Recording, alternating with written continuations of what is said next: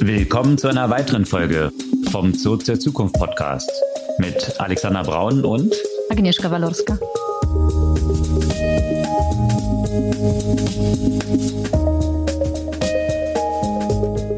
Was gab's Neues letzte Woche? Nicht überraschend, wieder eine ganze Menge rund um Generative AI.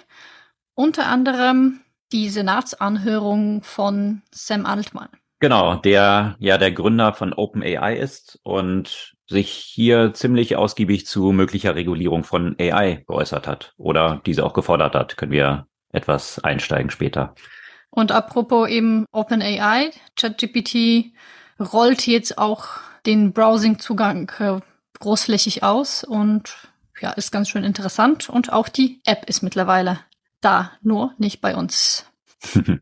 Wie auch die Google AI-Themen bei uns noch nicht verfügbar sind, wie wir letzte Woche berichtet hatten. Ja, und dann gab es noch ein Drag GAN, also GAN, was für sehr viel Schlagzeilen gesorgt hat und vielleicht ein weiterer Disruptor für Adobe sein könnte, Photoshop.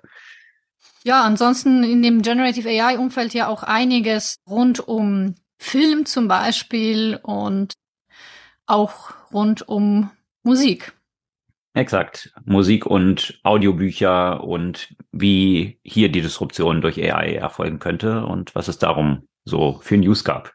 Und in diesem Kontext natürlich hier auch wieder mal die Frage, was macht Apple? Die schalten nämlich zunehmend eher auch Jobangebote in dem Bereich von äh, Generative, AI. Und äh, ja, man fragt sich, ob in diesem Bereich was angekündigt wird. Und in diesem Bereich gab es ja aber auch schon die ersten Ankündigungen. In der Tat. Und Ankündigungen gab es auch, wo wir bei Apple sind, die ja Google eine Menge Geld zahlen oder vielmehr Google eine Menge Geld an Apple zahlt, um die eingestellte Suchmaschine zu bekommen. Dann News von Samsung, die sich jetzt doch entschieden haben, bei Google zu bleiben und nicht zu Bing zu wechseln, was mhm. da so hintersteckt. Und eine Suchmaschine, die Google Konkurrenz machen sollte von ehemaligen Google-Leuten, Niva, mit viel Funding unterwegs gewesen, hat jetzt bekannt gegeben, dass sie aufgibt, zumindest im Konsumermarkt. Das ging ziemlich schnell, was da so hintersteckt. Mhm. Ja, und apropos Konkurrenz anderen machen, Instagram möchte jetzt Konkurrenz für Twitter werden. Und äh, angeblich wird eine neue Plattform getestet, die schon sehr bald online gehen soll. Mhm. Und äh, ja, in diesem Kontext ich glaube, Elon Musk kann in unserem Podcast ja auch nicht fehlen. Der hat ja auch eine interessante Ankündigung gemacht. Der hat vor, nämlich in der Zukunft äh, mindestens sechs Stunden zu schlafen, weil ihm der aktuelle Vorgang nicht so gut tut. In der Zukunft zu schlafen und das dann auf heute abzudiskontieren sozusagen. Also jetzt noch nicht. äh, ja, das weiß ich nicht. Schauen wir mal. Hoffentlich tut er das jetzt schon, wobei man, man weiß es noch nicht. Auf jeden Fall, hm, wo wir jetzt bei den so sozialen Medien äh, sind und auch wo wir den Podcast ja eigentlich oder die Auflistung äh, mit dem Thema Regulierung angefangen haben, sollten wir noch eine andere Regulierung nicht vergessen. Und zwar in Montana wird jetzt tatsächlich TikTok verboten. Und mit hoher Strafe belegt. Und da gibt es natürlich auch schon eine ganze Menge Pushback. Äh, was es damit so auf sich hat, dann streifen wir nochmal so ein paar ehemalige Hype-Themen im Startup-Umfeld und ja, dann vielleicht ein künftiges Hype-Thema, AirChat, was es mit dieser neuen App auf sich haben könnte und warum das vielleicht in Zukunft relevant wäre. Ja, bevor wir jetzt aber in die Themen im Detail mhm. einsteigen, wie gehabt die Erinnerung. Ihr könnt unseren Podcast gerne abonnieren, einfach auf den Folgen-Button klicken und dann erhaltet ihr jeden Dienstag ganz früh am Morgen die neueste Folge in eurem Lieblingspodcast-Player. Und zur Verbreitung könnt ihr uns etwas helfen, kleinen Gefallen tun und es zwei Freundinnen und Freunden einfach weiterleiten, wenn die auch Gefallen an unserem Podcast haben könnten. Ja, steigen wir in die Themen ein. Was gab's denn dort wieder auf dem Parkett AI? Da war ja Sam Altman Gründer hm. von OpenAI ziemlich in den News, oder? Ja, das stimmt. Der hat vor dem Senat ausgesagt und ja, wie immer das so ist, wenn Unternehmer aus dem Big Tech oder insgesamt Tech-Umfeld, wobei ich glaube, das bezieht sich nicht nur auf Tech, Regulierung fordern, Was bedeutet das dann eigentlich? Häufig ist es nämlich so, dass sie dadurch wiederum ihre Vollmachtsstellung eigentlich absichern wollen. Und so war das jetzt nämlich auch von dem amerikanischen Senat. Sam Altman hat relativ deutlich nach einer Regulierung von den neuen KI-Modellen gefordert. Was ich ein bisschen interessant fand dran, also es gab ja einige interessante Aspekte, ähm, aber hm, der forderte de facto ja auch so eine gewisse Risikoeinstufung. Und das ist ja eigentlich auch das, wie die EU KI-Systeme auch regulieren möchte. Und eben der andere Aspekt, über die ja auch schon, über den schon länger diskutiert wird, wie schafft man eigentlich diese Regulierung und wäre eigentlich ein der Wege, solche komplexe KI-Systeme mit wirklich folgenschweren Auswirkungen ähnlich zu betrachten in dem Zulassungsprozess äh, wie zum Beispiel Medikamente, so dass die ja auch durch bestimmte Studien gehen müssen, bis sie tatsächlich. Genau, das ist ja schon faszinierend, zumindest auf den ersten Blick, dass quasi einer der Köpfe von denen, die quasi AI entwickelt jetzt haben und das Tool schlechthin, ChatGPT, quasi auf den Markt gebracht haben, was die größten Wellen geschlagen hat in der letzten Zeit, jetzt derjenige ist, der sagt, Achtung, Achtung, AI ist großes Problem und könnte auch die Wahlen massiv beeinflussen. Wenn man die Historie anschaut, ist natürlich schon ja. ziemlich klar, OpenAI war ja damals auch gegründet worden, gerade vor dieser Prämisse, dass AI auch hohes Gefährdungspotenzial hat und deswegen sollte eine Open AI eben eine nicht zugängliche AI entstehen. Also von daher ist es einerseits wiederum nicht ganz überraschend, dass Sam Altman wiederum derjenige ist, der das dann auch gleichzeitig so als Gefahr kennzeichnet. Gleichzeitig eben stellt sich aber auch die Frage, die du gestellt hast, ist es jetzt so ein bisschen 4D-Chess, was dort gespielt wird? Das haben sich eben auch viele gefragt. Und könnte, wenn du halt schon diesen Vorsprung hast und jetzt nach Regulierung rufst, das natürlich gerade auch als Protektion deines eigenen Geschäftsmodells oder deines eigenen Vorsprungs gesehen werden, weil kleinere Player das natürlich dann schwieriger haben, ohne so großes Funding. Ähnlich wie hier in, in der EU mit Cookie-Richtlinien und all, all diesen Aspekten. Da waren plötzlich dann die Big Techs ja große Verfechter von. Und das dann eher zum Nachteil von den kleineren Playern reicht, weil die Großen haben eh tiefe Taschen und können sich diese, diesen Aufwand leisten, der da mit dem Zusammenhang steht. Also das war auch eine Frage, die dann heiß diskutiert wurde. Ne? Was ist eigentlich tatsächlich jetzt so die Intention dahinter? Ja, zumal gerade in den letzten Wochen natürlich ja auch sehr viel Konkurrenz auch entstanden ist und äh, natürlich auch viel in dem Open Source Bereich, ne? Weil du hast ja auch eben gerade gesagt, eigentlich war OpenAI gegründet mit der Prämisse, AI ist, hat ein Gefährdungspotenzial deswegen soll es offen sein. Und bei OpenAI siehst du eigentlich immer weniger von dieser Offenheit. Also die Offenheit ist schon extrem reglementiert und äh, die Offenheit gilt vor allem auch denen, die bereit sind, dafür, dafür zu zahlen. Hm. Ja, und das Faszinierende ist ja wieder diese Parallelen, dass man dann eigentlich diesen Player hat wie jetzt so ein OpenAI, die jetzt eben Closed Shop sind und auf der anderen Seite dann so jemand wie Meta, die jetzt plötzlich ihre AI-Themen open machen. Also das ist dann auch wieder interessant, wie dann eigentlich so ein Open Movement, ob es jetzt Open Source ist zum Beispiel, eigentlich dann wiederum auch verwendet wird. Das meinte ich so mit 4D-Chess, ja, um dann einen Vorsprung wieder aufzuholen, den andere haben, um eigentlich dann wiederum besser in diese Märkte reinzukommen. Da gibt's auch eine sehr interessante Podcast-Folge mit Bill Gurley, einen der renommiertesten Investoren von Benchmark aus, aus dem Silicon Valley, der auch sehr dezidiert darüber berichtet, wie eigentlich dieses ganze Open Source Movement auch sehr clever von Facebook in, in den frühen Tagen genutzt worden ist, um eigentlich die Konkurrenz auf die eigene Plattform zu zwingen. Und das eigentlich mit Open Source, um diese Applikationen, die dann wiederum gebaut werden, eigentlich auch sicherzustellen, dass die Gerichtsverfahren dann wegen IP verhindert werden, weil diese in den Open Source Richtlinien dann wiederum für diese Plattform gebaut sind und damit eigentlich öffentlich zugänglich sind. Also wie, wie eigentlich strategisch solche Sachen eben auch eingesetzt werden können. Das ist ganz interessant, den Link zu diesem Podcast durchaus interessant zu hören. Posten wir natürlich auch in den Show Notes. Und das könnte ich mir auch vorstellen, dass hier so ähnliche Aspekte eine Rolle spielen, ne? in diesen ganzen strategischen Überlegungen hier. Glaube ich auch. Und das geht ja auch zum Teil ja auch wirklich auf, wenn man sich jetzt vieles anschaut von hm, von Anwendungen, die zum Beispiel ja auch entstehen, die gebaut werden. Ich bin, als ich äh, selbst mich so ein bisschen darin vertieft habe, so paar mh, hm, Generative AI Dinge selber zu bauen, bin ich auf ganz, ganz viele Möglichkeiten gestoßen, die eben mit OpenAI nicht wirklich möglich war, waren und stattdessen aber eben mit dem, mit dem äh, Meta-Modell, weil sie da ja eben auch sehr stark in die Community das gepusht haben. Das, das fand ich sehr interessant, dass es einem wirklich ständig begegnet ist. Mhm. Ja. Ja, aber eben apropos Open, Open AI, ich habe jetzt seit letzter Woche auch äh, endlich den Zugang zu ChatGPT mit Browsing-Möglichkeit und muss sagen, schon, schon nicht, nicht uninteressant.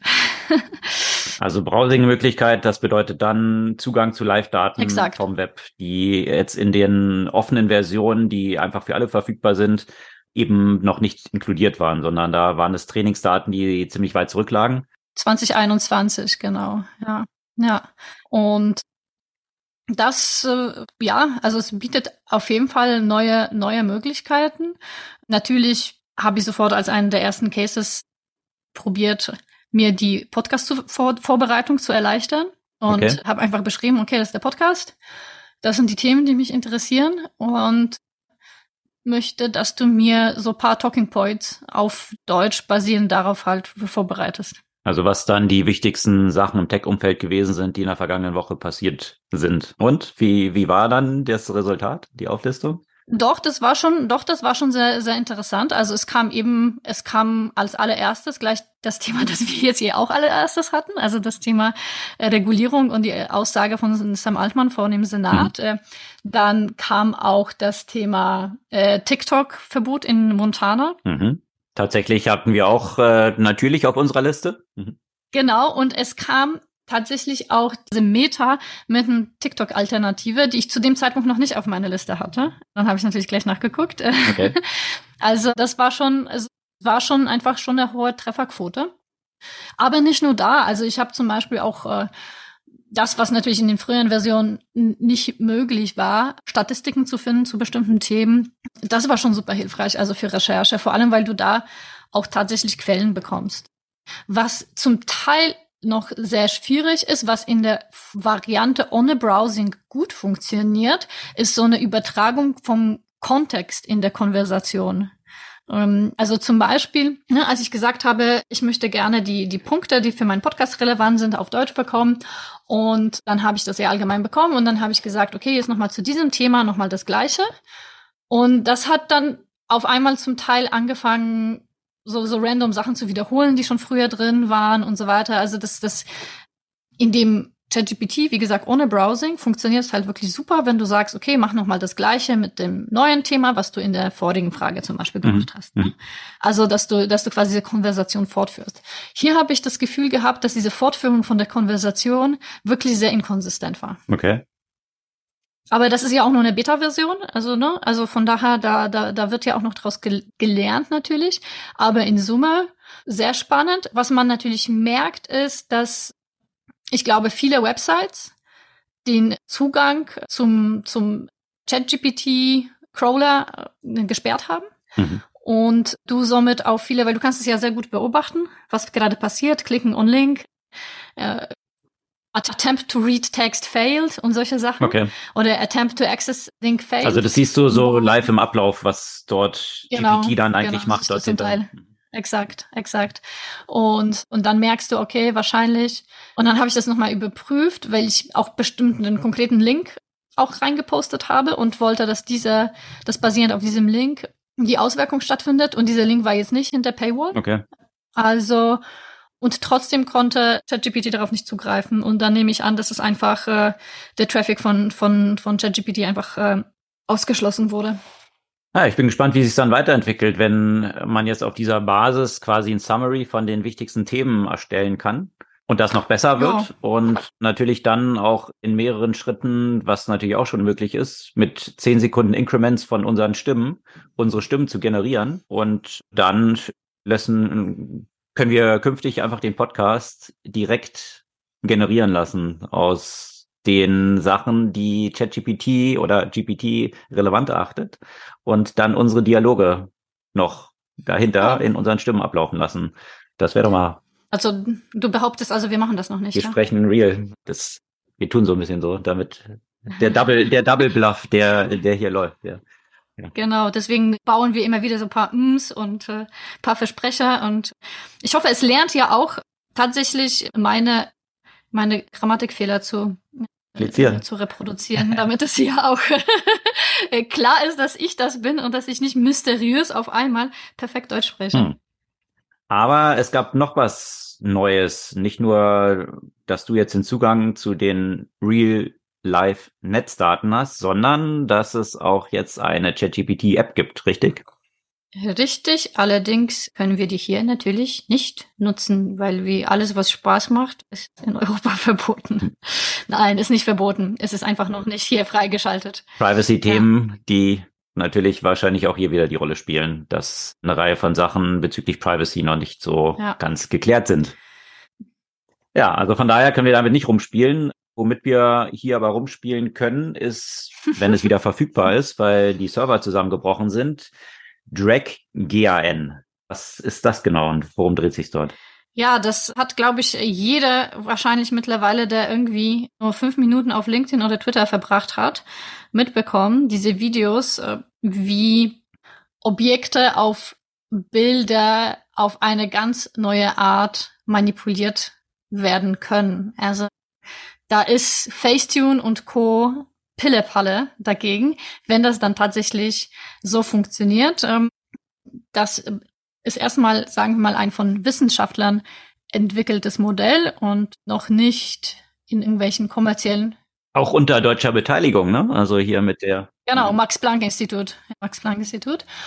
Und also muss man sich einfach angucken, mhm. posten wir natürlich den Link, den Paper kann man sich ja auch natürlich durchlesen, wie zum Beispiel du hast ein Katzengesicht und du kannst mit das Ziehen das Auge der Katze aufmachen und zumachen oder du kannst, äh, du hast ein Pferd und auch da kannst du relativ einfach äh, verändern, was dieses Pferd dort macht, ob das steht oder ob das läuft und und so weiter.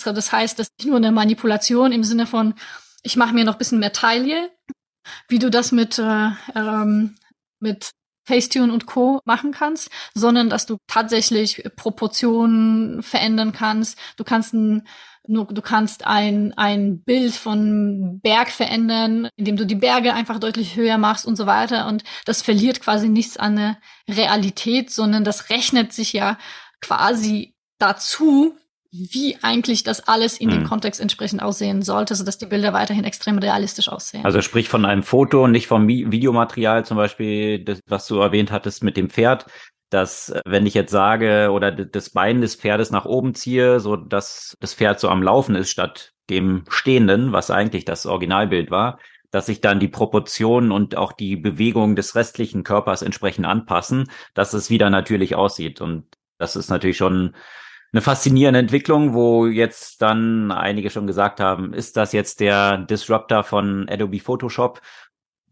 wo Adobe jetzt gerade über 20 Milliarden ausgegeben hat, um den Disruptor zu kaufen, was eigentlich Figma ist.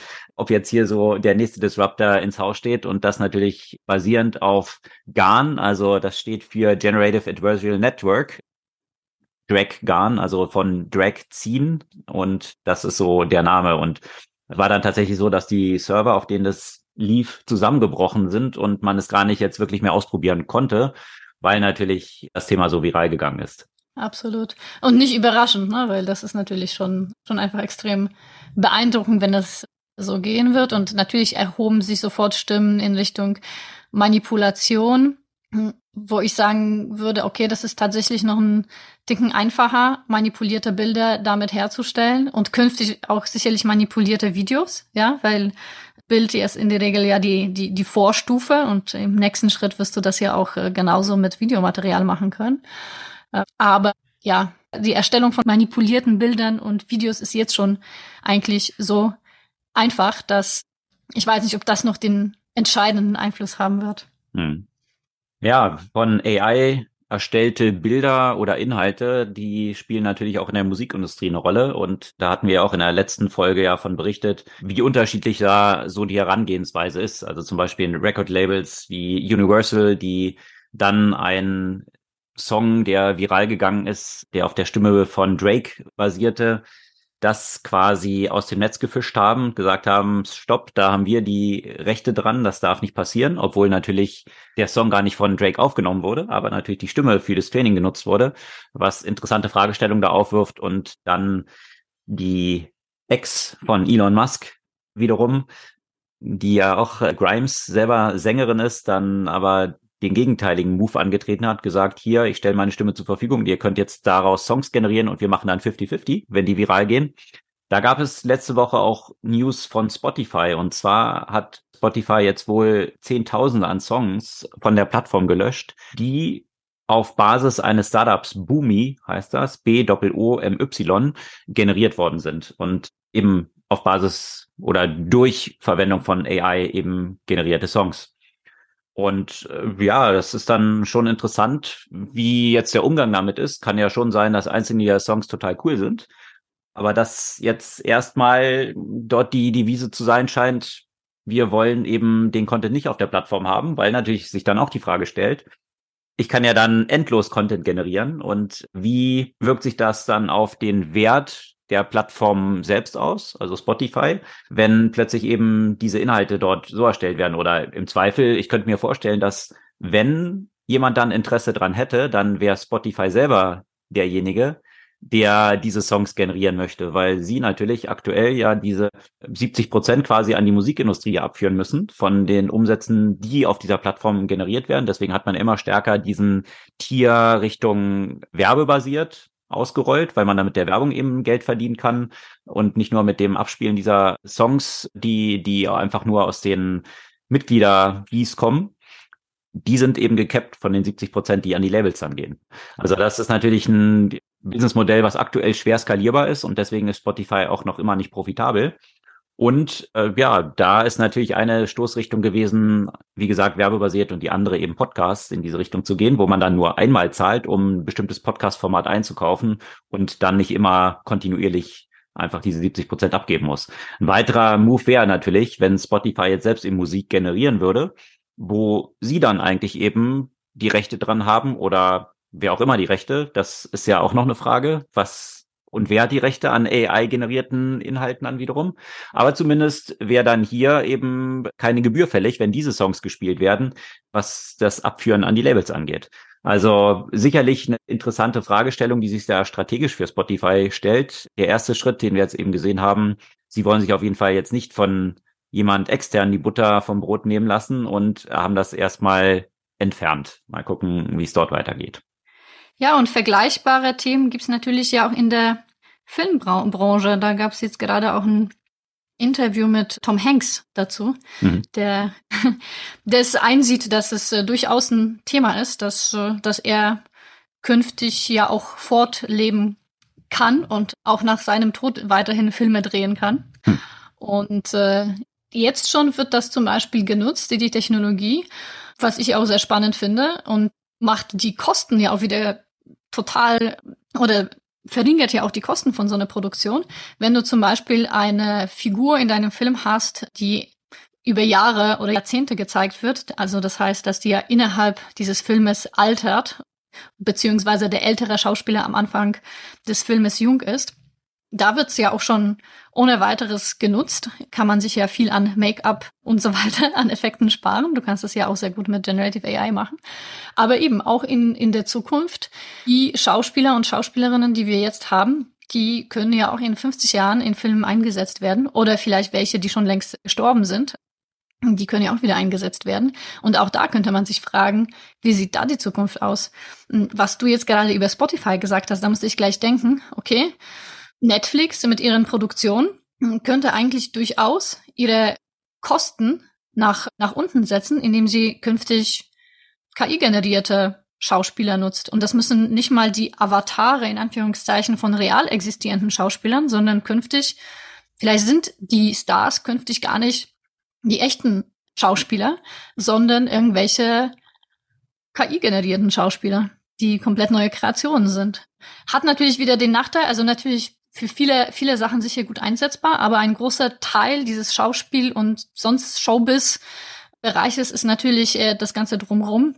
wenn es ein KI-Avatar ist, kannst du nicht so gut spekulieren, mit wem sie jetzt schwanger ist und mit wem hat der jetzt Schluss gemacht, etc. pp. Ne? Also das ist natürlich der Aspekt, der wahrscheinlich den Menschen weiterhin wichtig wird, diese ganze Gossip-Teil des Showbusiness. Also der mhm. Teil, in dem sich, da wir ein Tech-Podcast sind, in der letzten Zeit Jeff Bezos auch hauptsächlich auffällt. Das war ja zumindest auch, um so ein bisschen Gossip hier mit reinzubringen, die News vergangener Woche, dass er jetzt endlich seine Yacht, diese 500 Millionen Dollar Yacht in Betrieb genommen hat, die hier in Deutschland gebaut wurde, wo mhm. dann die Diskussion, oder war das in Deutschland? Auf jeden Fall sollte ja irgendwo eine Brücke abgebaut werden, damit die überhaupt raus kann, weil die Masten zu hoch sind. Anyway, das, der Gossip-Part davon ist, seine, seine Freundin die ist ja passionierte Hubschrauberpilotin. Naja, die, ich weiß nicht, wie sie heißt, die mit der, weswegen er seine Frau verlassen hat. Also wegen der so, okay. diese etwas, ich würde mal sagen. Die, die der Dickpics äh, geschickt exakt, hat? Genau, ja. Ja, so ein bisschen B-Promi, Klatschpresse, Journalistin, würde ich mal sagen, wo alles so ziemlich okay. aufgespritzt ist, was auch irgendwie sich zunehmend im Gesicht von Jeff Bezos wiederzufinden scheint. Aber der, der Punkt ist. Hey, kein Bodyshaming hier. nee, das ist ja nie Bodyshaming. Das, das sind Alterations, die bewusst vorgenommen wurden. Und mhm. die ist ja passionierte Flug Hubschrauberpilotin und die kann natürlich auf einem Schiff, was so hohe Masten hat, nicht landen. Das wäre problematisch mit einem Hubschrauberrotor, verstehst du? Und deswegen gibt's ein Beischiff, das sage und schreibe eben so ein Landing-Pad hat für den Hubschrauber. Und allein dieses Beiboot oder Schiff, muss man schon sagen, hat 75 Millionen gekostet. Das fährt halt immer mit und verbraucht eine ganze Menge Benzin und ja, das ist ja nachzuvollziehen.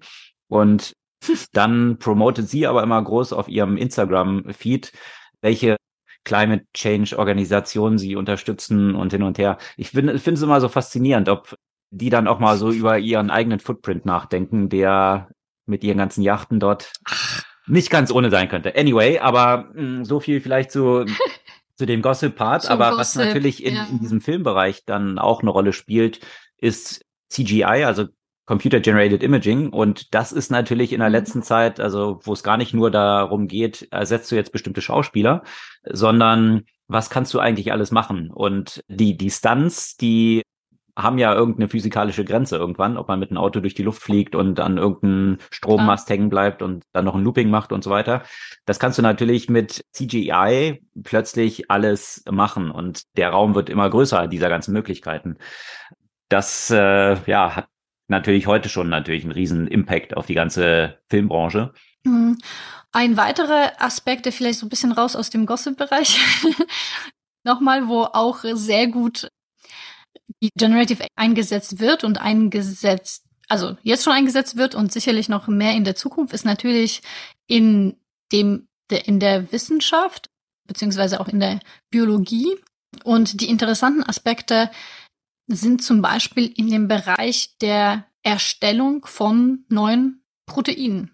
Ne? Also das heißt, wenn man sich das vorstellt, dass ein Protein ein, ein Lego-Block ist, der auf eine bestimmte Art und Weise zusammengesteckt wird, um bestimmte Strukturen zu bilden, kann man eben mit Generative AI eben diese Abfolge der Blöcke anders anordnen, um einfach ganz neue Fähigkeiten von solchen Proteinen zu erzeugen.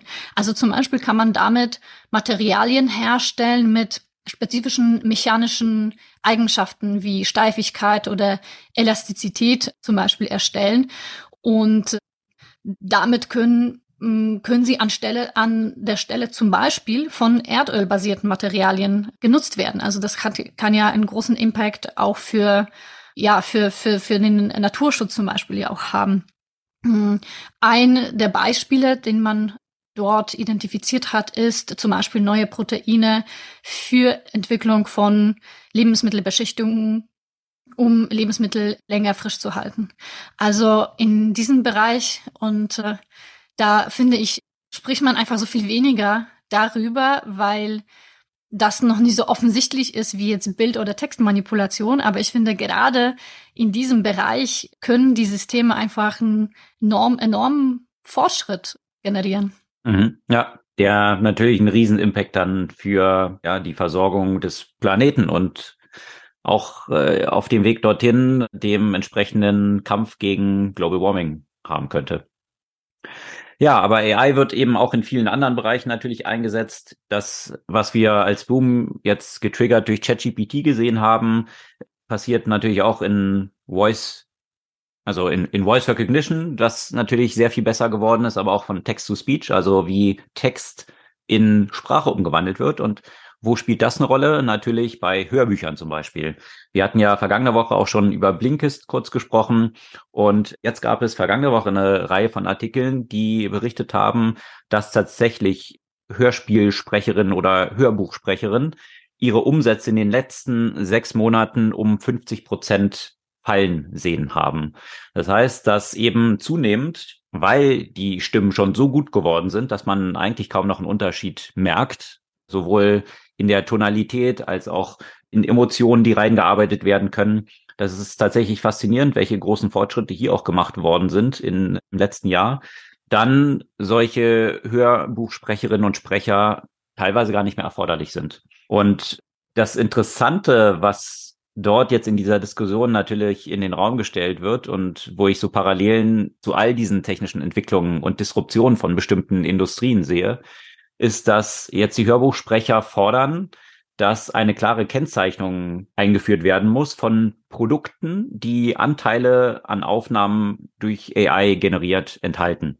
Also das ist quasi so die Forderung, wo ich mich frage, okay, also als Kunde, also jemand, der jetzt irgendwie Hörbücher hört, fein, ja, von mir aus soll es gekennzeichnet sein. Ich frage mich aber, ob das überhaupt irgendjemand interessiert. Also ob das für mich einen Unterschied macht, wenn ich als User eigentlich keinen Unterschied zwischen diesen Stimmen erkennen kann.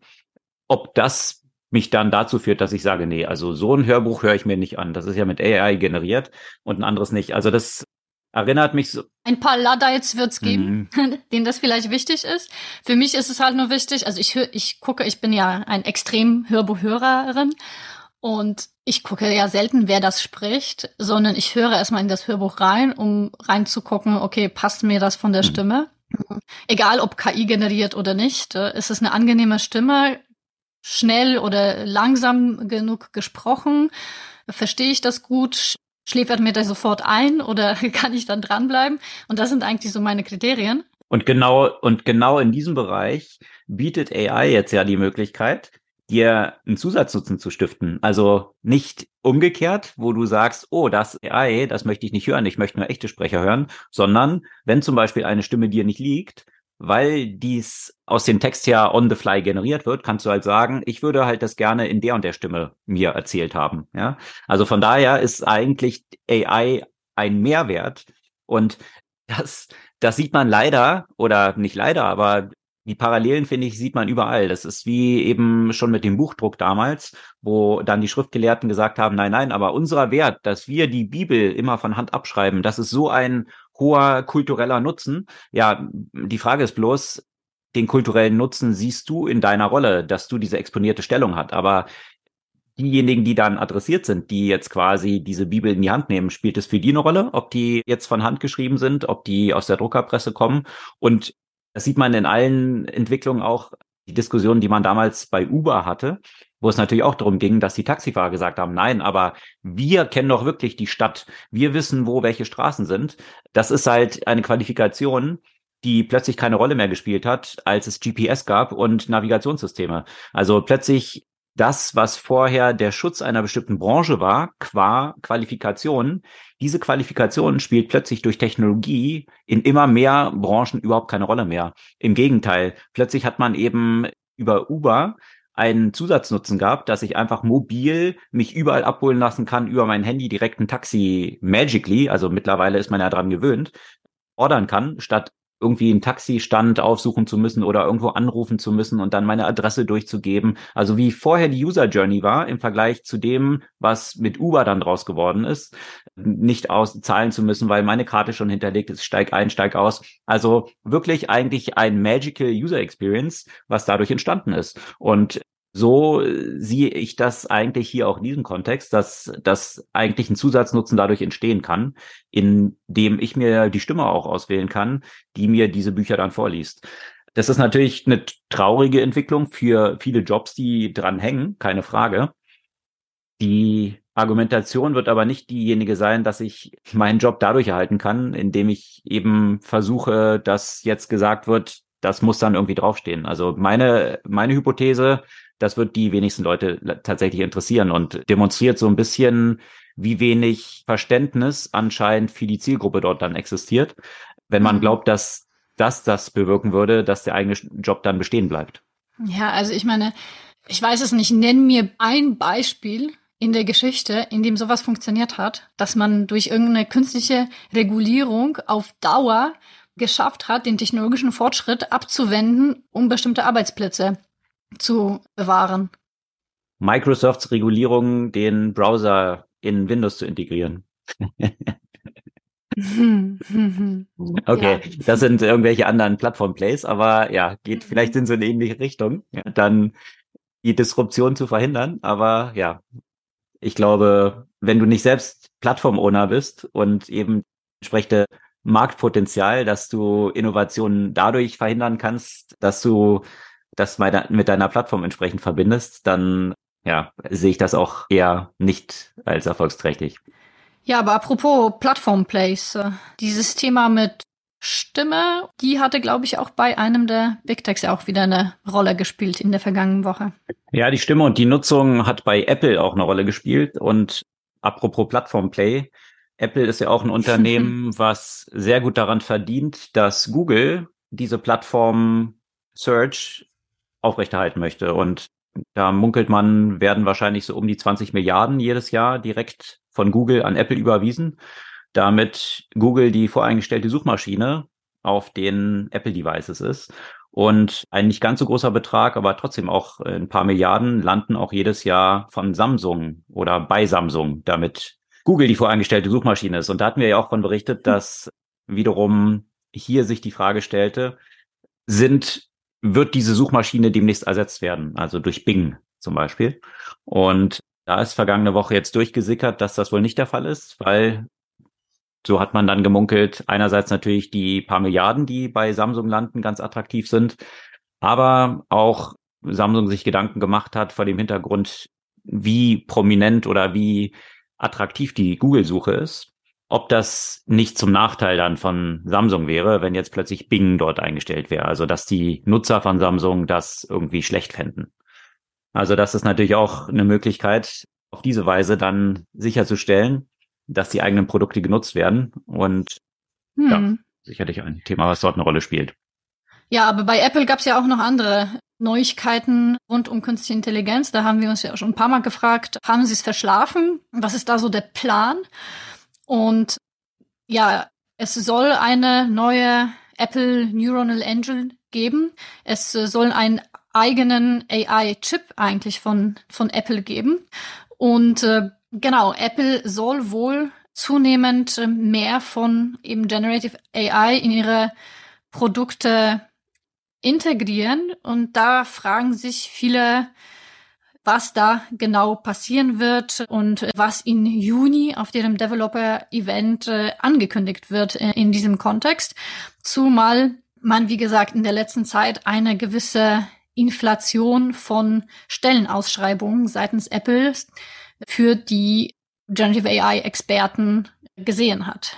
Da bin ich mal sehr gespannt, äh, in welche Richtung sie gehen. Ne? Also natürlich ist es das mit dem, mit dem Thema Chips eigentlich wenig überraschend, da sie natürlich in dem Bereich schon länger unterwegs sind und auch abgesehen davon sowohl Microsoft als auch Meta auch angekündigt haben, eigene AI-Chips zu generieren. Bin ich gespannt, wie sich das künftig eigentlich auf die Fortschritte und den Wert von Nvidia auswirken wird. Mhm. Ja, die neue oder das Event, was bei Apple dann ansteht im Juni, das wird tatsächlich jetzt sehr heiß erwartet. Häufig sind die Ankündigungen bei Apple ja sehr inkrementelle gewesen.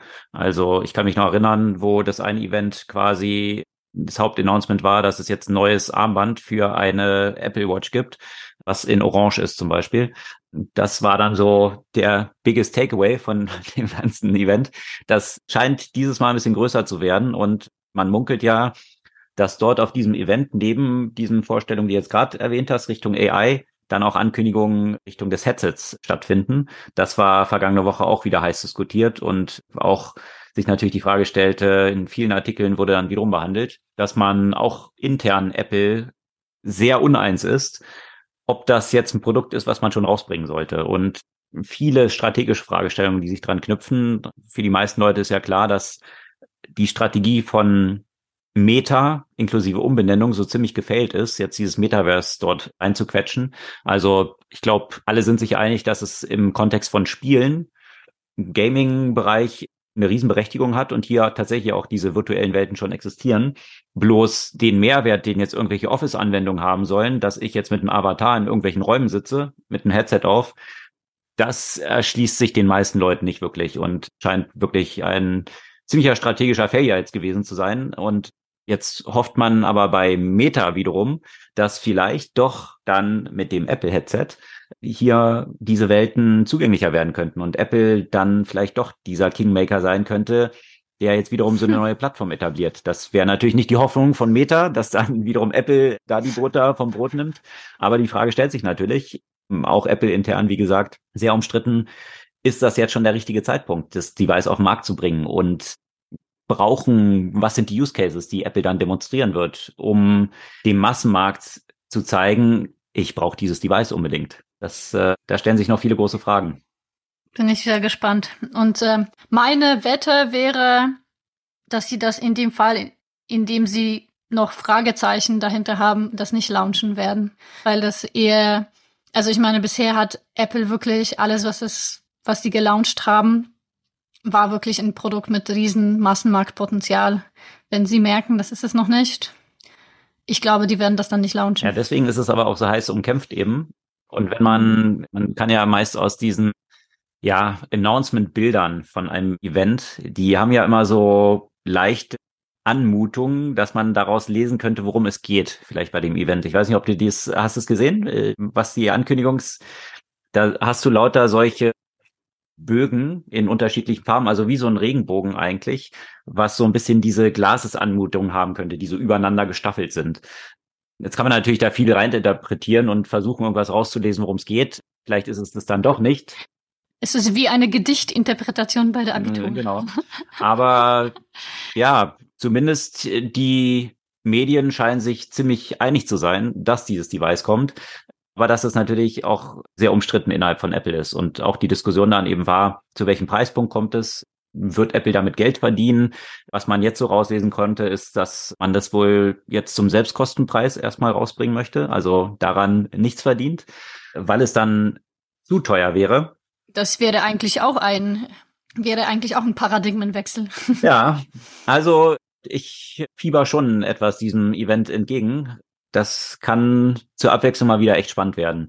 Und äh, was Apple auch angekündigt hat vergangene Woche, ist ein, eine Möglichkeit, weil wir ja vorhin gerade die Stimmen hatten, die eigene Stimme selbst in 15 Minuten als Personal Voice, so nennen sie das, umzuwandeln. Das heißt, innerhalb von 15 Minuten mit einzelnen Aufnahmen deiner Stimme kannst du dann als Accessibility Feature so wird das verkauft, deine eigene Stimme dann äh, generieren, die auf den Apple-Devices dann entsprechend verfügbar ist. Und da wird so ein bisschen, fragt man sich, okay, wofür braucht man das?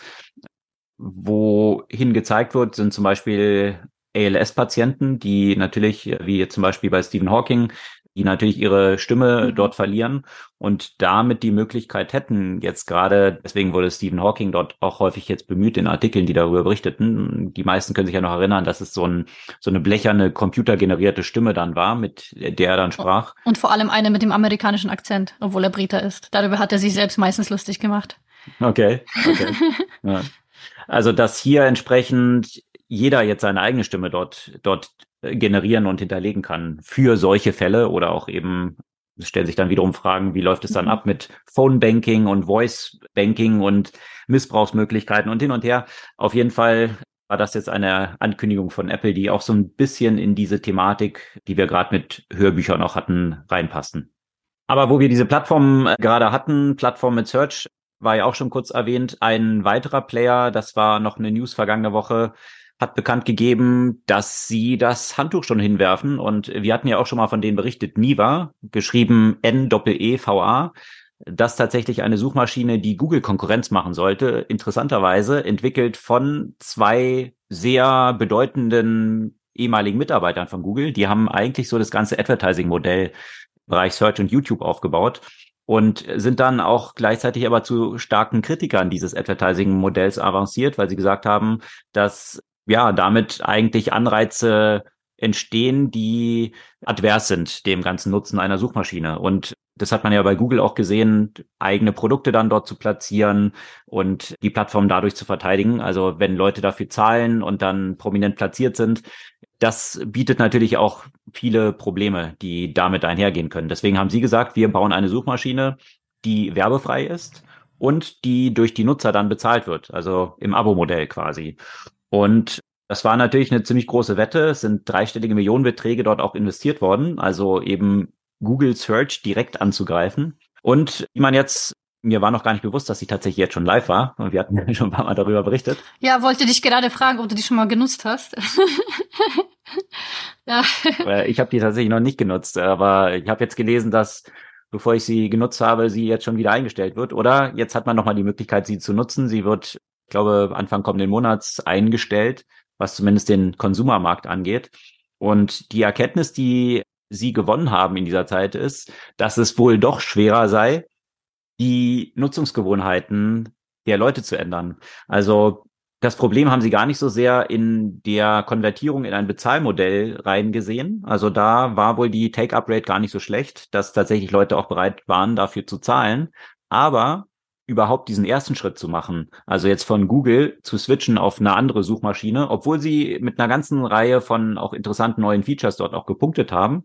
Also die Reviews waren eigentlich sehr gut haben sie zu wenig Leute dazu bewegt, diesen Switch vorzunehmen. Und das zeigt schon mal wieder, ja, was für eine Marktmacht dann so dominante Plattformen haben. Gar nicht nur durch jetzt unlauteres Verhalten, wie du versuchst, deine Plattform zu schützen, sondern einfach durch, woran sind die Leute schon gewohnt und was ist der Default, mit dem die Leute unterwegs sind.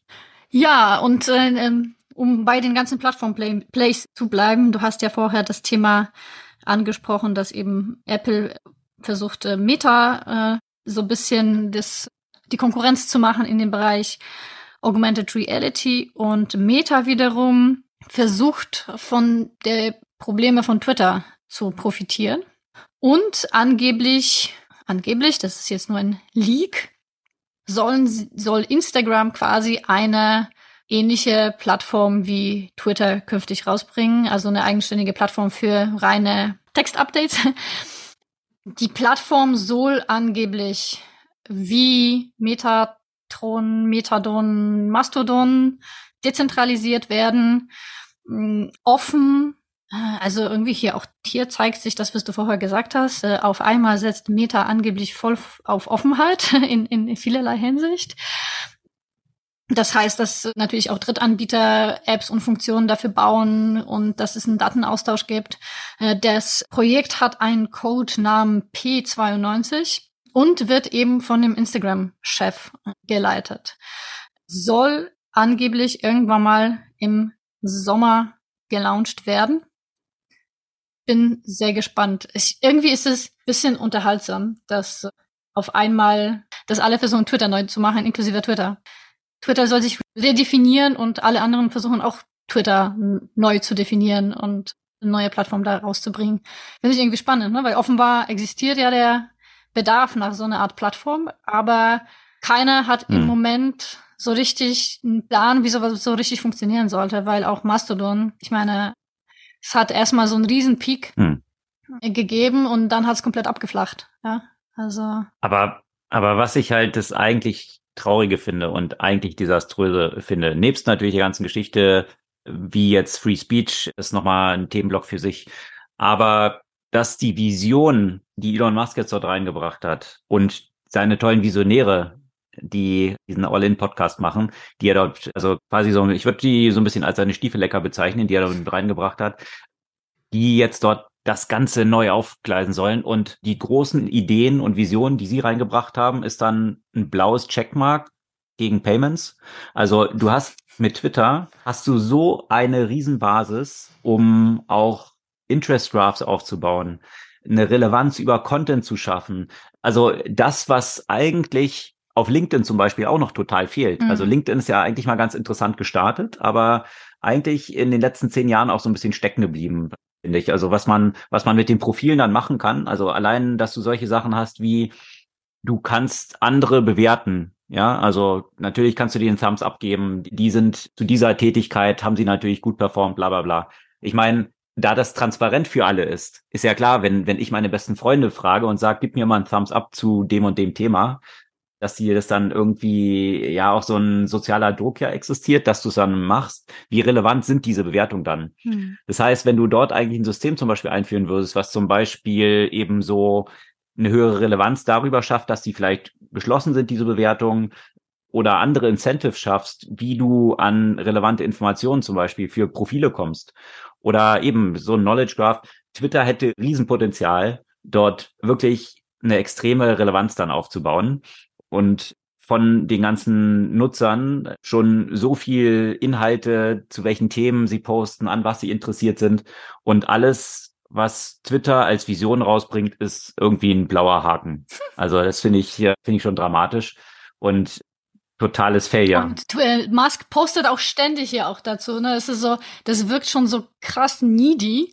Da, ja, jetzt können die Nutzer mit dem blauen Haken auch noch Videos mit irgendwie fünf Gigabyte halt mhm. uploaden. Wow. Krass. Mhm. Jetzt, jetzt, also jetzt werde ich das bestimmt kaufen. Und was ich mich aber auch gefragt habe, weil wir beide ja auch immer so über dieses Knowledge Graph, Graph oder Interest Graph sprechen, ne? Und das ist ja auch das, was mir persönlich hier auch fehlt. Also, also sowohl natürlich auf LinkedIn, das jetzt quasi nur ein Facebook eigentlich oder Instagram geworden ist mit mit mit Pseudo Business Updates, äh, als auch bei Twitter ist es. Vielleicht wollen die Leute gar keinen Knowledge Graph. Vielleicht sind wir einfach Outlier, äh, denen das halt wichtig ist. Und den meisten Leuten ist es halt scheißegal. Das wage ich zu bezweifeln. Die Frage ist, wie man es monetarisiert, mhm. sozusagen, wenn du dann eben Sachen reinspielst, die, die Leute vielleicht tatsächlich interessieren, da stellt sich dann für mich die Frage, viele Sachen werden ja auch gepusht, die eben in einer bestimmten Weise stärker monetarisierbar sind oder dieses Ad-Modell. Aber ich bin schon davon überzeugt, dass du allein das Problem, was Twitter von Beginn an hatte, dass du eine katastrophale Conversion Rate eigentlich hast, dass Leute ihre Konten dort eröffnet haben, aber nur sehr wenige davon aktiviert wurden, weil einfach keine Relevanz existierte. Es war halt sehr zu Fuß die Leute zu identifizieren, die dann interessante Sachen posten. Und hier könntest du so viele Potenziale hebeln, wie zum Beispiel natürlich ein bisschen anderen Medium TikTok das demonstriert hat, ohne dass du schon ein Circle of Friends oder ein Netzwerk mitbringst von Leuten, die dich interessieren, relativ einfach identifizieren kannst, was auch Interessen von bestimmten Personen sind. Und ich finde dieses Beispiel interessanterweise ja auch aus um Ecken aus dem Hause Instagram, also zumindest von den ehemaligen Gründern von oder den Gründern von Instagram, die diese Artefakt, von der wir auch schon mal berichtet haben, hier relevante Newsartikel hochzuspielen, habe ich auch ausprobiert. Ich finde, das funktioniert sehr gut. Also F genau. Funktioniert super. Ich bin, ich lese da nur fast nur Exakt. darüber jetzt ja. im Moment. Das ist richtig geil. Also ist wirklich ein sehr, alle, die es noch nicht ausprobiert haben, Artifact, das die neue App von den Instagram-Gründern, die jetzt sich eben der News-Apps angenommen haben. Und ja, ich finde das sehr sticky, ist gut gemachtes Produkt und die mhm. Relevanz der Artikel, die dann dort angezeigt werden, auch zu unterschiedlichen Themen, passt super. Und da habe ich noch nicht mal, ich glaube, damit könnte ich es nochmal stark erhöhen, wenn ich eben jetzt noch reinziehen würde. Ich könnte es mit meinem Twitter-Account verknüpfen und dann wiederum aus den Leuten, denen ich folge, wiederum eine Kategorie mhm. haben, welche Sachen die geshared haben und wer, wer die meisten Shares dann zu einem bestimmten Artikel hat zum Beispiel. Das könnte nochmal eine extreme Relevanz dann irgendwie schaffen. Und all das liegt bei Twitter komplett brach. Und, genau. und dann hast du diese Anführungsstrichen Visionäre, die dort reingehen, die visionär schon große Unternehmen aufgebaut haben. Und die Vision ist dann so limitiert. Das finde ich schon echt verwunderlich, ehrlich gesagt. Naja, wenn jetzt äh, künftig äh, Elon Musk mehr als äh, sechs Stunden schläft, vielleicht kommt er dann ja auf bessere Ideen, weil ich meine, ich weiß, wie es ist, wenn man zu wenig Schlaf bekommt, dann leid, leidet ja schon sehr die Kreativität. Dafür ist man ja deutlich äh, reizbarer und wieso konzentriert. Kann ich, kann ich auf jeden Fall bestätigen, kann ich jedem, nicht nur Elon Musk empfehlen, mehr als sechs Stunden zu schlafen. Sehr mhm. wichtig. Aber ja, es war schon irgendwie witzig, diese, dieses, dieser Zugeständnis. Ich bin mal gespannt, ob das äh, längerfristige Konsequenzen hat, dass er das jetzt mhm. erkannt hat. Schauen wir. Das würde einiges erklären, auf jeden Fall. Das würde echt einiges erklären. Aber stellt sich die Frage, welche andere Dynamik noch so im Social Media Kontext kommen könnte. Du hast nämlich kurz das Thema TikTok erwähnt, das auch in der vergangenen Woche wieder eine Rolle gespielt hat. Und zwar in dem Kontext, dass es jetzt nun tatsächlich verboten wird. Also Diskussionen gab es viele. Es gab ja einige Verbote im Bezug auf zum Beispiel Parlamentarier oder Staatsmitarbeiterinnen und Mitarbeiter. Jetzt soll es quasi flächendeckend in Montana verboten werden. Der Gouverneur hat es äh, unterzeichnet. Im Januar 2024 soll das Ganze in Kraft treten. Und äh, die Begründung äh, des Gouverneurs war eben, dass die persönlichen und privaten Daten der Nutzerinnen und Nutzer der kommunistischen Partei Chinas damit zur Verfügung gestellt werden.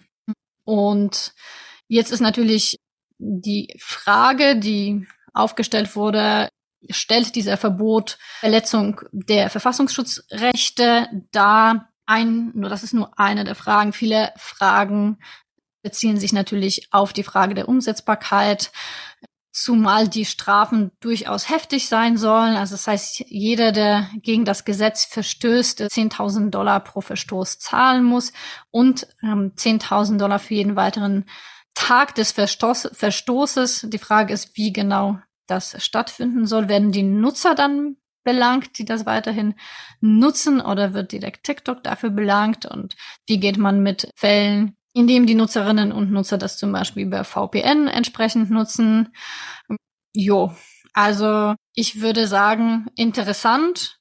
Umsetzung von solchen punktuellen Verboten in einem Bundesstaat äh, sehe ich als, als eine ziemliche Herausforderung. Hm. Ja, aber wo wir beim Thema Social Media sind, wir versuchen da ja auch immer mal Sachen hochzuspielen, die oder hochzuspülen, die bisher noch nicht so entdeckt sind. Das hatten wir ja auch zum Beispiel bei Be Real getan, was so aufpoppte. Und ja, ähnlich wie Clubhouse habe ich das Gefühl, dann zu so einem Flash in the Pan so ein bisschen geworden ist. Also kurze Zeit sehr gehypt und dann aber wieder so ein bisschen abgeflacht. Was mich sehr überrascht hat, tatsächlich, ich war ja am äh, Samstag im Hertha-Stadion und, und habe den Abstieg von Hertha live miterlebt. Und das war ich schon ein bisschen überrascht, dass von mir eine ganze Gruppe von Leuten saßen, äh, die tatsächlich sofort Be Real ausgeholt haben. und ich so, okay, okay. Und die wirkten nicht wie so meine Bubble. Also bin ich mal gespannt. Offenbar nutzen das noch zwei, drei Leute. Auch in Deutschland. Was jetzt äh, aber anscheinend eine neue App ist, die, wenn ich es richtig verstehe, fast so ein bisschen eine Mischung aus Clubhouse und Be Real sein soll und gepusht wird von sage und schreibe Nawal Ravikant.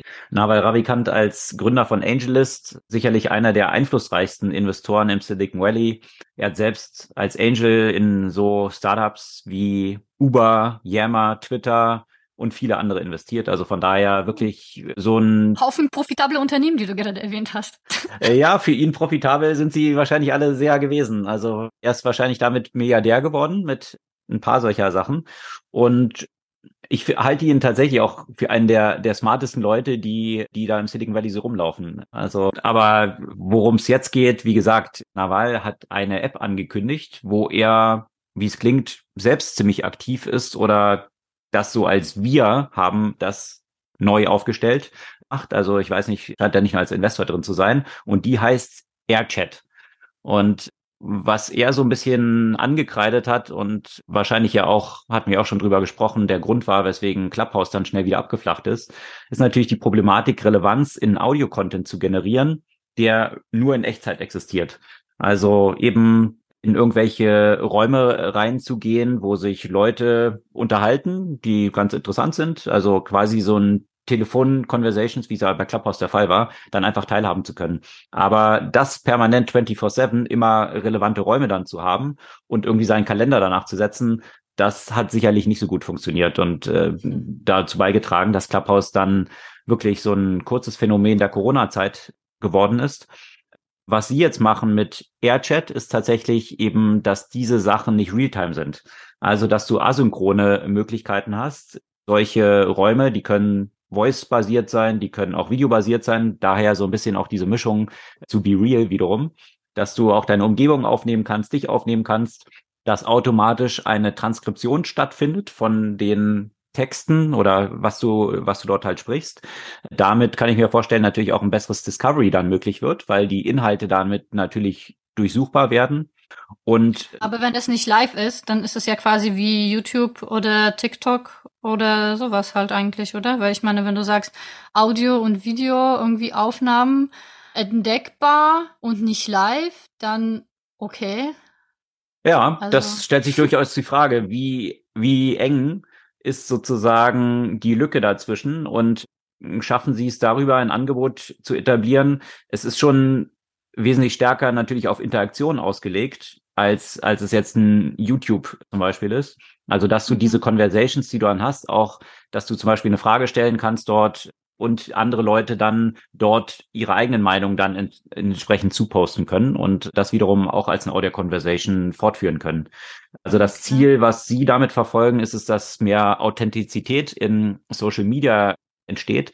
Also weil die Prämisse ist, die sie bringen, dass Social Media bisher so performative ist. Also jeder versucht irgendwie ein Performance-Act dort irgendwie hinzulegen, um möglichst viel Reach und, und so weiter zu haben. Also die Authentizität geht so ein bisschen verloren. Ich frage mich dann aber tatsächlich auch, schafft es dann die App und was mhm. genau ist dann der Unterschied, warum das dann hier nicht der Fall sein sollte. Auf jeden Fall. Hast du das schon ausprobiert? Sie ist bisher nur über so eine Guestlist verfügbar. Ich habe mich dort ah, okay. mal angemeldet. Mal gucken, ob ich da einen Zugang bekomme. Würde mich mal interessieren. Auf jeden Fall vor dem Hintergrund des Einflusses, den Nawal natürlich so im Sitting Rally hat, kann ich mir vorstellen, dass das natürlich in den nächsten Tagen und Wochen ziemlich gehypt werden könnte. Der Post war erst gestern oder heute, glaube ich, wo er es quasi mhm. angekündigt hat, die App. Also tatsächlich noch ziemlich neu. Mal schauen, was daraus wird. Aber man kann, post mir auch den Link, sich natürlich schon so ein paar Videos anschauen was dann so mögliche Interaktionen darauf sind und wie grundsätzlich diese App dort funktioniert. Also so ein bisschen Mischformen aus Clubhouse und Be Real. Okay. Ja. Ja, und wo Hype ist, da ist auch, äh, da sind ja auch Flops. Äh. Ich glaube, auch diese Woche haben wir auch ein paar Flops mitgenommen. Genau, ja, also das ist einfach nur vielleicht noch ein, als ein Abschluss der heutigen Folge. Viele dieser Hype-Themen, über die wir natürlich auch ab und zu dann berichtet haben und ja, sie auch immer so mit einem Grain of Salt natürlich betrachtet haben, ob das jetzt irgendwie WeWork war. Da gab's News, da hat jetzt der CEO seinen Mantel an Nagel gehängt oder seinen Hut genommen und das hat natürlich die Aktie nochmal zehn Prozent gekostet. Aktuell ist WeWork tatsächlich noch mit einer Market Cap von 435 Millionen. Das muss man sich auf der Zunge zergehen lassen. Das Unternehmen ist 435 Millionen wert nachdem 22 Milliarden Investment reingeflossen sind. Also auf dem Peak waren sie mal 47 Milliarden wert, sollten dann für fast 100 Milliarden an die Börse gebracht werden. Dieser berühmte IPO, der dann gefloppt ist und nicht stattfand aufgrund dieses tollen, ja, Prospekts, der sehr kreativ war. Da ist die Börse dann davor zurückgeschreckt. Sie sind dann über ein Spec etwas später an die Börse gegangen. Ich glaube damals für 8 Milliarden oder 9 Milliarden. Jetzt wohlgemerkt noch 435 Millionen wert und 22 Milliarden in Investment reingeflossen. Da gibt's noch so ein paar andere Hype-Themen, die ja, gerade im Transportation-Bereich, Micromobility, da diskutiert man jetzt äh, vergangene Woche drüber. Tier scheint hier auch Schwierigkeiten zu haben. Äh, Tier ist ja der ja, global größte Micromobility-Player. Also immerhin, das haben sie halt geschafft, hier aus Berlin heraus den größten der Welt dort aufzubauen. Bird war eigentlich so der erste Player dort in dem Bereich. Auch einer der wenigen, der dann über einen Spec tatsächlich an die Börse gespielt wurde. Und seit Bird an der Börse ist, kannte die Aktie auch nur einen Weg. Und zwar ähnlich mit Zementschuhen nach unten, so wie WeWork. Und das hat natürlich sich auf die Bewertung anderer Player, die in dem Segment unterwegs sind, auch nicht sonderlich gut ausgewirkt. Mal schauen, ein Unicorn, wie Tier zwischenzeitlich mal war, sind sie jetzt wahrscheinlich mit Sicherheit nicht mehr. Und jetzt wird darüber diskutiert, ob sie dann übernommen werden könnten von Bolt. Also hier mhm. versucht man sich auch ähnlich wie Gorillas, die sich dann auch in die Arme von Get Ear gerettet haben, hier in die Arme eines möglichen Konkurrenten zu retten, der vielleicht besser kapitalisiert ist und wo wir gerade Get Ear und Gorillas hatten, um diese Hype-Themen abzuschließen, munkelt man jetzt auch, dass Flink sich auch in die Arme von Get Ear retten könnten. Da stellt sich aber allerdings noch die Frage, was schneller passiert, dass Flink das Geld ausgeht und äh, dann sowieso. Und Get Ear das nicht mehr kaufen muss? ich glaube, Get Ear hat gerade halt eben so die Möglichkeit, dass die Zeit für sie spielt und der Kaufpreis mhm. im Zweifel eben auch mit Zementschuhen nur nach unten geht, mhm. weil eben Unternehmen demnächst das Geld ausgehen könnte. Also von daher haben sie wahrscheinlich dort keine, eine, keine Eile, jetzt flink irgendwie aufzusammeln. Und ja, die Investments dürften sich im Rahmen halten, dass jetzt die Bestandsinvestoren hier nochmal nachlegen, weil dieses Segment natürlich merklich an Attraktivität verloren hat. Mhm. Ja, ja, einer dieser Hype-Themen oder einige dieser Hype-Themen, die natürlich in Zeiten kostenlosen Geldes sehr hochgespült wurden und jetzt die Realität des Zinsszenarios sehen und auf den Boden zurückkommen. Hm. Ja, das ist der Strauß an Themen für diese Woche. Hast du eine Buchempfehlung? Ja. Warst du schon mal auf Helgoland? Auf Helgoland war ich tatsächlich noch nicht, nein. Ja, eine ziemlich, ziemlich coole Insel. Gehört doch zu Dänemark, oder? Nein, das gehört doch zu Deutschland. Hä? Ja, war das nicht mal so hin und her? Ich dachte. Nee. Ganz andere, Geschi ganz andere Geschichte. Also es gab ja auch mal eine Story, dass Deutschland Sansibar gegen Helgoland mit England getauscht haben sollte. Aber auch das stimmt nicht wirklich. Helgoland gehört schon eine Weile zu mhm. Deutschland, wurde von den Briten ja gesprengt im Zweiten, Zweiten Weltkrieg, weil ja auch der Führer große Pläne mit Helgoland, Helgoland hatte. Das ist ja quasi die einzige deutsche Hochseeinsel könnte man sagen. Und äh, so ist der Titel dieses Buches. Hm. In dem Buch geht es aber gar nicht um Helgoland. der Untertitel ist nämlich The Strange and Beautiful Story of Quantum Physics. Und äh, warum das äh, Helgoland heißt, äh, ist, äh, weil nämlich äh, Werner Heisenberg ziemlich viel Zeit auf Helgoland äh, verbracht hat und äh, dort auch an seine Quantentheorie gearbeitet hat. Und ein recht gut geschriebenes Buch, muss ich sagen. Das Thema Quantenphysik, die Grundlage natürlich für Quantum Computing, auch eine der gewissermaßen äh, Hype-Themen, in dem nach und nach Fortschritte existieren. Sehr komplex, sehr gut erklärt von dem Autor, Carlo Rovelli heißt er. Und der sagt nach dem Motto, okay, wenn du nach meiner Erklärung Quantenphysik verstanden hast, dann heißt es, dass ich dir das falsch erklärt habe, weil eigentlich verstehe ich das immer noch nicht so richtig. ähm, das sozusagen kurz zusammengefasst, um, um die, die Komplexität darzustellen. Mhm. Aber ein, mhm. ein sehr spannend, ein punktuell wissenschaftshistorisches Buch, auf der anderen Seite auch eine eben Erklärung von, von Quantenphysik für wie soll ich das sagen, gebildete Laien. Okay. Ja, und als gebildeter Laie habe ich auch nochmal nachgeschaut. Tatsächlich, Helgoland gehörte mal Dänemark und wurde 18, 1807 an Großbritannien übergeben. Ja, also zumindest irgend, irgendeinen Anknüpfungspunkt gab es da in der Historie. Ja, aber das ja die Buchempfehlung, die jetzt nicht direkt mit Helgoland zu tun hat, sondern äh, Carlo Rovelli. Sondern mit Quanten, Quantenphysik, ja. Alles klar. Dann nochmal den Titel. Der Titel ist Hel Helgoland, The Strange and Beautiful Story of Quantum Physics. Alles klar. Und ich empfehle dir mal einen Ausflug mal nach Helgoland. Ist schon irgendwie eine witzige Insel. Kommt auf die Liste. Das soll es für diese Woche gewesen sein. Sämtliche Themen, über die wir gesprochen haben, verlinken wir zu den Artikeln, die dahinter stecken, natürlich in unseren Shownotes wie gehabt. Könnt ihr gerne selber nochmal nachlesen.